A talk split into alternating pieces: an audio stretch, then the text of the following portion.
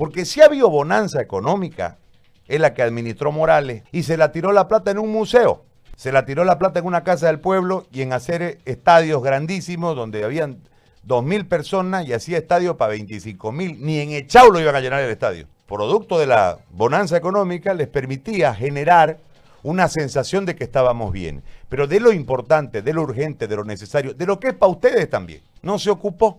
Por ejemplo, el déficit que tenemos hoy de gente estudiando para ser profesional en medicina también tiene culpa Evo Morales.